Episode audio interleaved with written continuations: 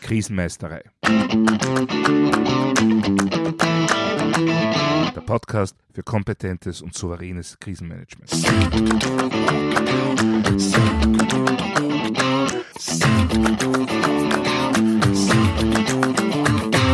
Hallo, ich bin Thomas Prinz von krisenmeisterei.at. Ich helfe Verantwortlichen, Krisen souverän und kompetent zu meistern, damit diese nicht zu ihrer persönlichen Tragödie werden. Heute geht es um Führungsstile im Krisenmanagement. Was ist eigentlich der ideale Führungsstil bei Notfällen und in Krisensituationen? Ist es der smarte Kommandant, der jedem, jeder im Team genau sagt, was jetzt in diesem Moment zu tun ist? Oder ist es der kumpelhafte Softie, der seine Mitarbeiter mit einem freundlichen Schulterklopfen und gratis Kaffee zu Höchstleistungen anspornt? Ich selbst habe damit unter sehr heftige Diskussionen erlebt. Das sind einmal diejenigen, die meinen, ein Krisenmanager erteilt kurze und klare Anweisungen, involviert sich selbst überhaupt nicht in die Umsetzung und bleibt quasi auf dem Feldherrnhügel, um alles zu überblicken, jegliche Veränderung sofort wahrnehmen zu können und die notwendige Kontrolle auszuüben. Dann gibt es auf der anderen Seite diejenigen, die meinen, der Krisenmanager als Leiter seines Krisenstabs ist eigentlich nur ein Primus inter pares, ein Gleicher und dergleichen, dessen einzige Besonderheit die ist, dass er die Ergebnisse der Krisensitzungen nach außen bzw. nach oben trägt. Und daher wäre nur ein partizipativer Führungsstil erfolgreich. Nun, Tatsache ist, dass es zu beiden Extrempositionen Beispiele von erfolgreichen Notfall- und Krisenmanagern gibt. Heißt das, dass beide Stile und womöglich jeder dazwischen passt, wenn man als Führungskraft einfach nur authentisch ist? Hm, nicht unbedingt. Damit Führung generell, aber natürlich ganz besonders bei Notfällen und in Krisensituationen optimal gelingt, muss alles zusammenpassen. Führungsstil, Team und Situation. Und genau da beginnt die Herausforderung. Habe ich ein fixes Team, das für die Bewältigung von ganz genau definierten Situationen trainiert, dann kann es durchaus sein, dass ein bestimmter Führungsstil immer funktioniert. Nur wir sind im betrieblichen Notfall- und Krisenmanagement häufig mit wechselnden Teams und ganz besonders mit unterschiedlichen Situationen konfrontiert. In besonderem Ausmaß gilt das natürlich für das Krisenmanagement, denn Krisen entstehen ja in der Regel durch besondere, meist sogar einzigartige Situationen. Wenn ich nun mit einem fixen Führungsstil an unterschiedliche Teams und unterschiedliche Situationen herangehe, dann kann das gut gehen muss aber nicht. Was hier gebraucht wird, äh, den richtigen Führungsstil für die richtige Situation und für das richtige Team wählen. Das ist etwas, das besonders erfahrene Führungskräfte mitunter automatisch schaffen. Aber gibt es auch so etwas wie ein Kochrezept, das mir als Führungskraft hilft, mein Verhalten an Team und Situation anzupassen? Ja, gibt es. Aus meiner persönlichen Erfahrung ist hier das Modell der Teamphasen von Bruce Tuckman sehr hilfreich. Das ist so ein typischer Oldie but Goldie. Tuckman hat in seinem ursprünglichen Modell vier aufeinanderfolgende Phasen für Teams beschrieben. Erstens Forming oder Kontaktphase. Zweitens Storming oder Konfliktphase. Drittens Norming oder Kontraktphase sowie viertens Performing oder Kooperationsphase.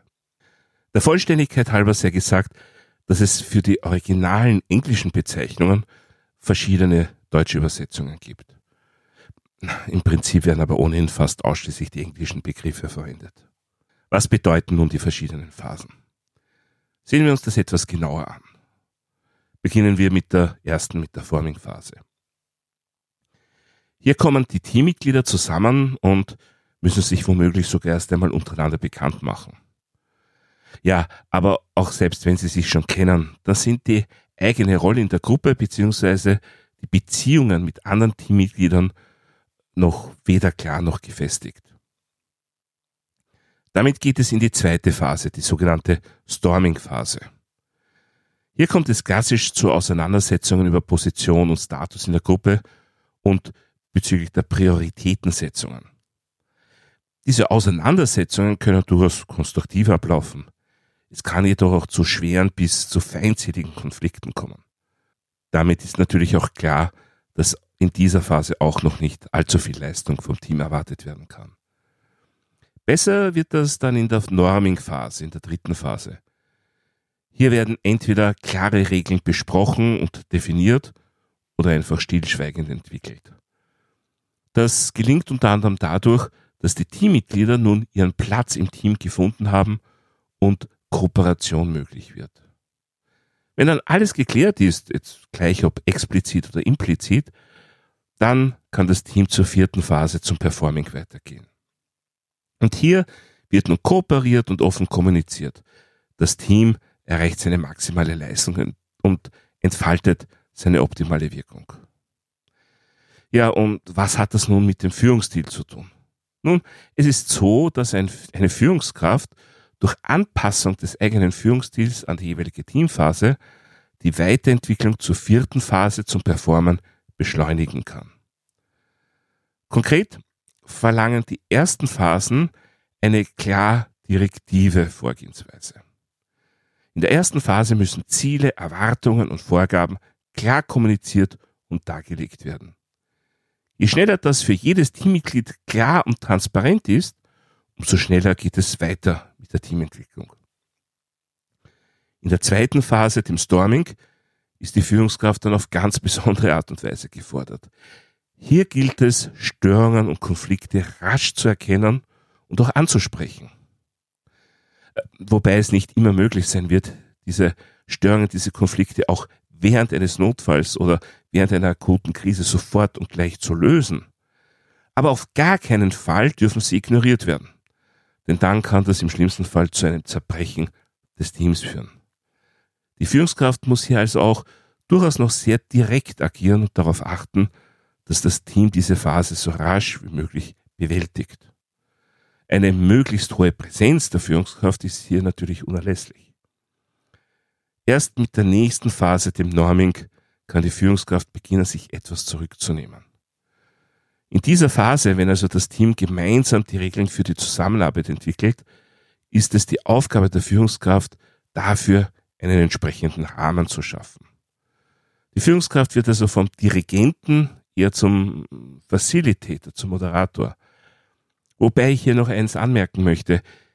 Wenn ich sage, dass das Team in dieser Phase Regeln entwickelt, dann bedeutet das nicht, dass es keine vorbereitenden Regeln gegeben hat.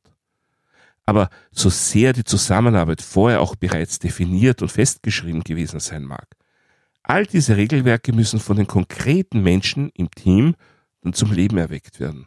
Und das läuft nun mal über diese Teamphasen. Ja, und zuletzt kommen wir dann hoffentlich in die Performing-Phase.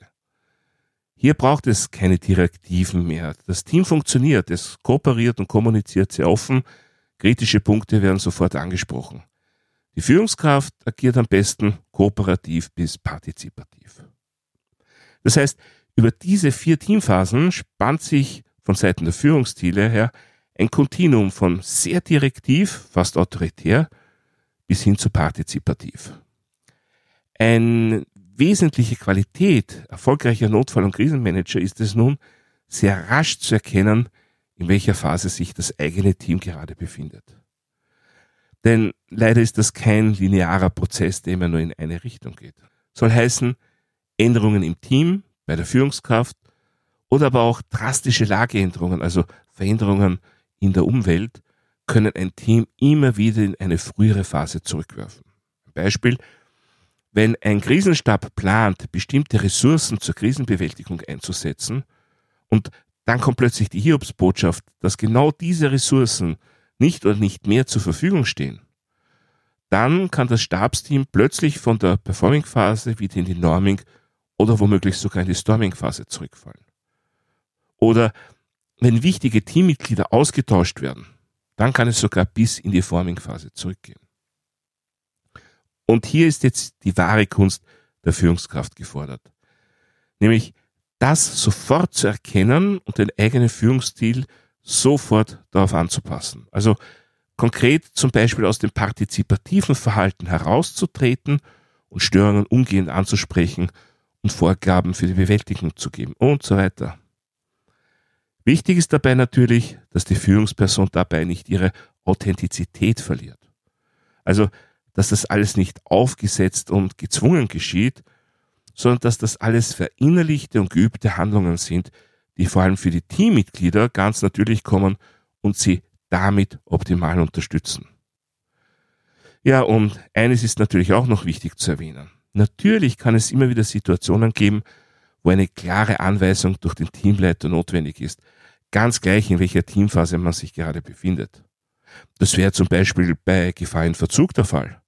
Da geht es womöglich um Sekunden und nicht darum, welcher Führungsstil jetzt gerade angebracht wäre.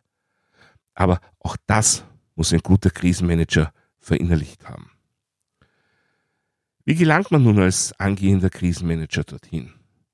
Nun, zunächst einmal natürlich durch entsprechendes Fachwissen. Wissen über Teamentwicklungen, Wissen über Führungswerkzeuge, das ist einmal ein guter Anfang.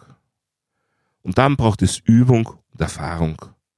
Ja, und genau da hapert es halt öfter, denn nicht jede Führungskraft arbeitet mit sich laufend ändernden Teams in einer extrem dynamischen Umwelt, wie wir es bei akuten Krisen nun mal vorfinden.